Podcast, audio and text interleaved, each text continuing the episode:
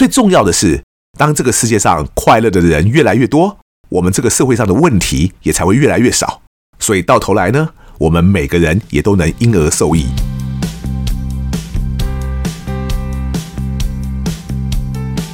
一谈就赢，Do it right in。大家好，我是 Alex 郑志豪。我们希望透过这个 Podcast 频道，让大家对谈判有更多的认识，进而能透过运用谈判解决生活中的大小问题。首先呢，先来回答一个最近很多朋友在问的问题，那就是一谈就赢实战谈判思维，在二零二四年这个新年度的第一班。我们已经确定会在三月十六号以及三月二十三号这两个周六上课，而我们会在一月七号，也就是这个礼拜天开放报名哦。所以欢迎有兴趣的朋友在一月七号礼拜天晚上十点准时到我们的官网报名。我相信对许多人来说，我们这个课程都会为大家在今年这一年带来一个全新的契机哦。今天这一集呢，我将会继续为大家分享。二零二四年我的年度新展望，总共有三点。那另外两点到底是什么？上一集呢，我在今年一月一号元旦的时候，为大家分享了三点新年新展望的第一点，也就是要为自己的人生找出更多意义。而第二点新展望呢，就是要对更多人带来正面的影响。像这一点呢，尤其对现在的我来说，可以说是最重要的人生目标之一。也是当初我为什么会来做个职业讲师的重要原因。当然不只是我，我相信每个人除了把自己顾好之外，也都应该要设法为周遭的许多人带来更多正面的影响。这不只是说好话、做好事而已哦。而像我自己是这样想，我这个人生存在这个世界上的每一天，能带来的正面影响，是不是会比我制造的一些消耗和成本来得大呢？毕竟，我们每个人活在这个世界上，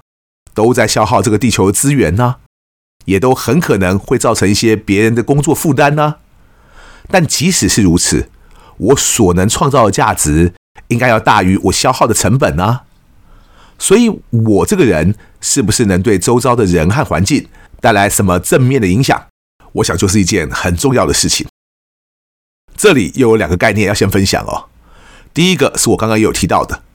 那就是所谓的正面影响，不是先想着自己要多博爱的去帮助其他人，而是自己要先把自己顾好才行。因为假如你连自己都顾不好，你就很可能会成为别人的负担，而这当然不是一件好事啊。就好像有些人拼命工作，每天没日没夜的，什么都不顾了，但假如身体因此弄坏了，这可不是你自己是不是心甘情愿的问题啊，而是当你的健康状况不好的时候呢，是不是就会有人为你担心？又会不会有很多家人需要花时间来照顾你呢？又或者说，你是一个创业的老板好了，假如你忙到病倒了，接下来公司就没人顾，那靠你吃饭的那些员工又该怎么办呢？所以拜托大家啊，先把自己顾好，而且尤其是身体健康要顾好。然后第二个概念就是，甚至对有些人来说呢，可能是一个迷思哦，那就是当我们提到说，要对更多人带来正面的影响时，很多人就会误以为说这样很难啊，甚至根本做不到啊。因为他们一听到这句话，就会误以为我说的是要对所有人都带来正面影响。但其实，除非你是佛祖或上帝哦，否则这真的很难做到啊。所以我所期望的是，大家先从自己能力所及的地方开始，去思考有没有可能为一些人带来正面的影响。就算是身边的人也好，然后你再逐步去把眼光放得更广，看看原本你可能是能影响到两个人，接下来看能不能影响五个人。等到你确定自己有对五个人带来正面影响的时候，你再看看能不能去影响十个人。像这样循序渐进哦，我觉得不但你会很快乐，也会很有成就感，而且你会发现有其他人也会因为你的存在，他们的生活也会变得更快乐。至于他们会不会感谢你呢？那个不重要哦。甚至他们知不知道是因为你，他们才能这样子，那也不重要哦。最重要的是，当这个世界上快乐的人越来越多，我们这个社会上的问题也才会越来越少。所以到头来呢，我们每个人也都能因而受益。先拿周遭的人来说好了。我之前在一家公司上班的时候啊，那家公司有个传统，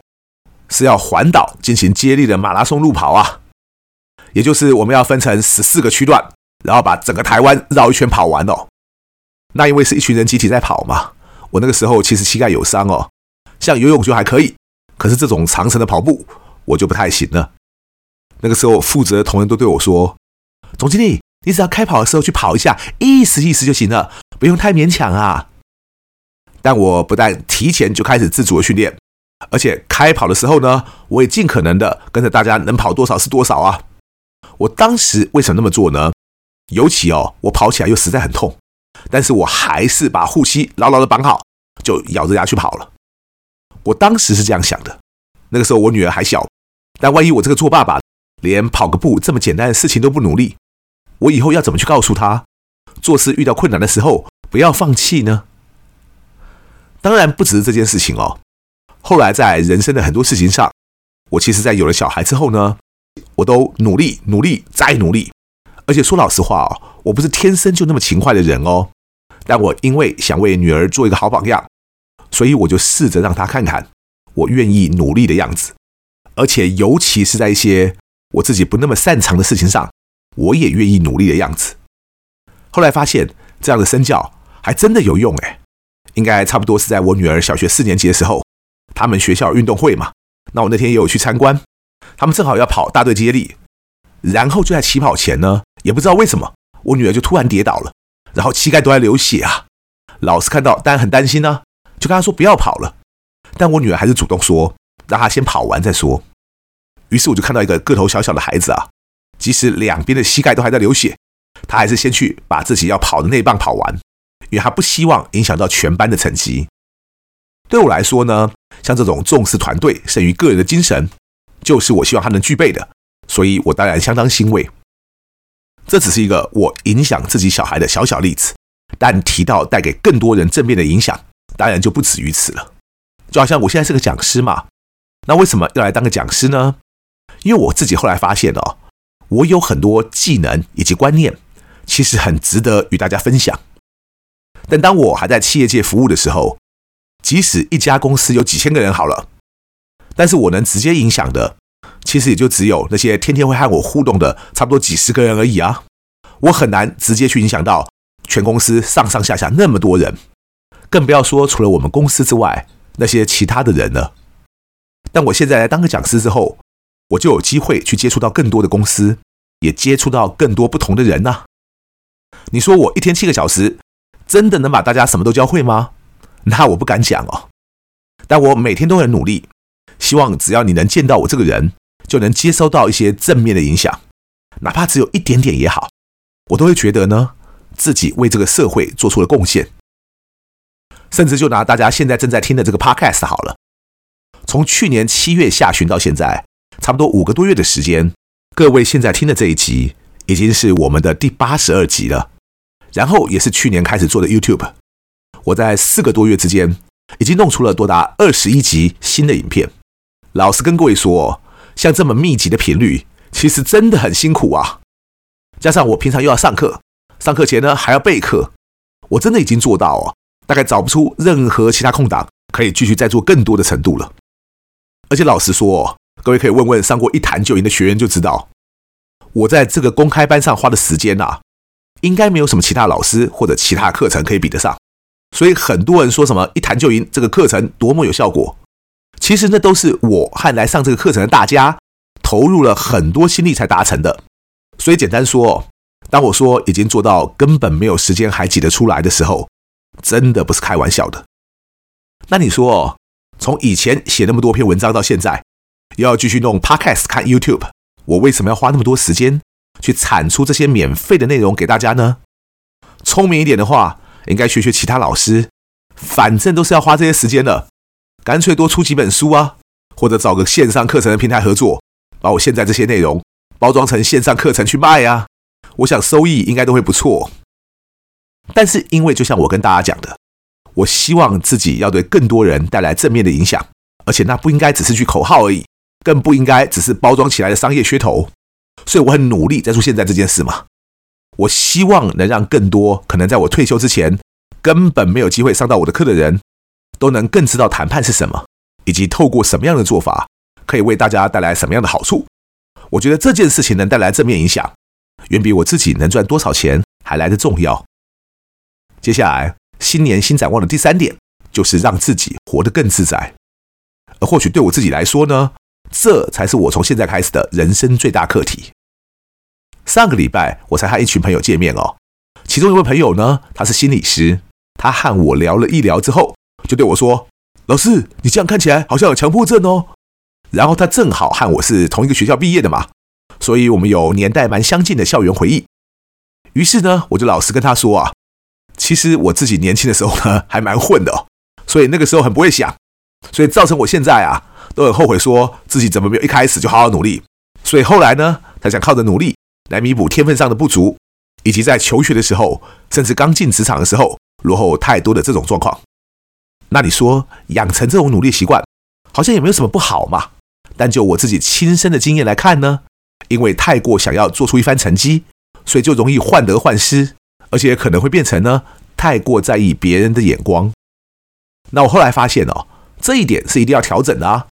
所以我才说，我应该把握接下来的人生，学会让自己活得更自在，也就是更能接受一个不完美的自己。所以你看，我刚刚才提到这几个月才开始在做的 Podcast 和 YouTube。你说我会不会希望有更多人来听，而且有更多人来看呢？当然希望啊！毕竟就像我当初在部落格上面写文章一样，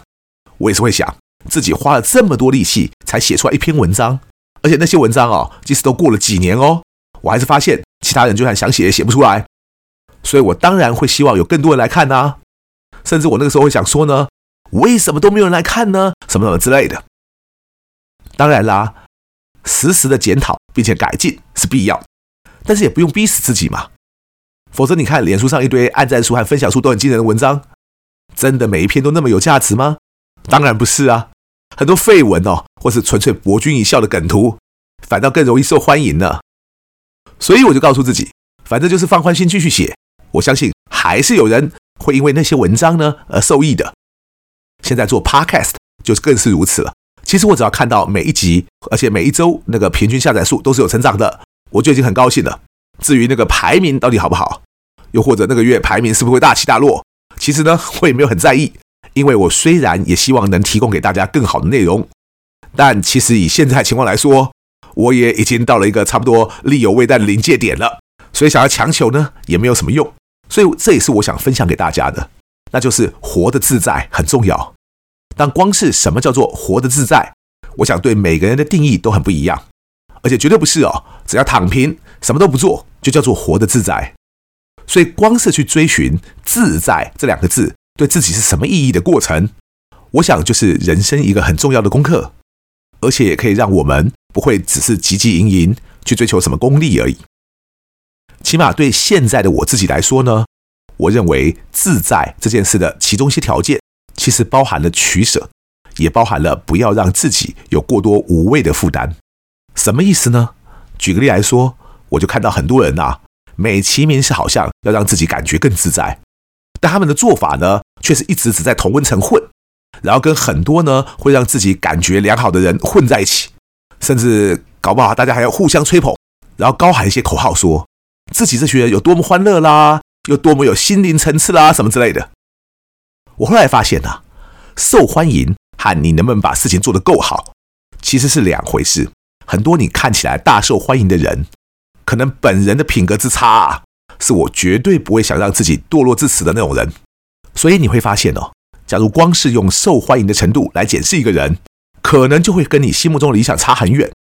所以又怎么会让你更自在呢？所以千万不要把活得自在和自我感觉良好这两件事情弄混了。而你假如天天都跟一些自我感觉良好的人混在一起，或者是让自己沉浸在一些号称是什么充满正面能量的环境，那我就建议你真的要走出去，多看看不同的世界，然后你就会发现，这个世界上呢，有许多值得自己去花时间的事物，而那些呢，都比你现在和一堆自我感觉良好的人成天鬼混来的有意义多了。我自己也是一样啊。像我现在就正在开始进行一些人际的断舍离，而且不管是公务或者私人的都一样，因为我后来发现呢，我根本没有那么多能量可以去应付那么多人嘛，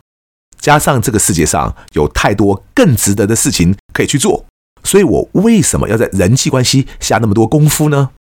更何况啊，有些根本就是有毒的人际关系，那不是谁的错的问题，更不是谁亏欠谁的问题，而是当你和一些有毒的人际关系纠缠不清的时候，你就很难让自己活得自在。所以诚挚的希望大家在这新的一年都要朝向这三个方向迈进。第一个，要为自己的人生找出更多意义；第二个，就是要对更多人带来正面的影响。至于最后一个，就是请设法让自己活得自在。祝大家都能有个美好而又无比精彩的一年。一谈就赢，我是 Alex，感谢大家今天的收听，我们下次见。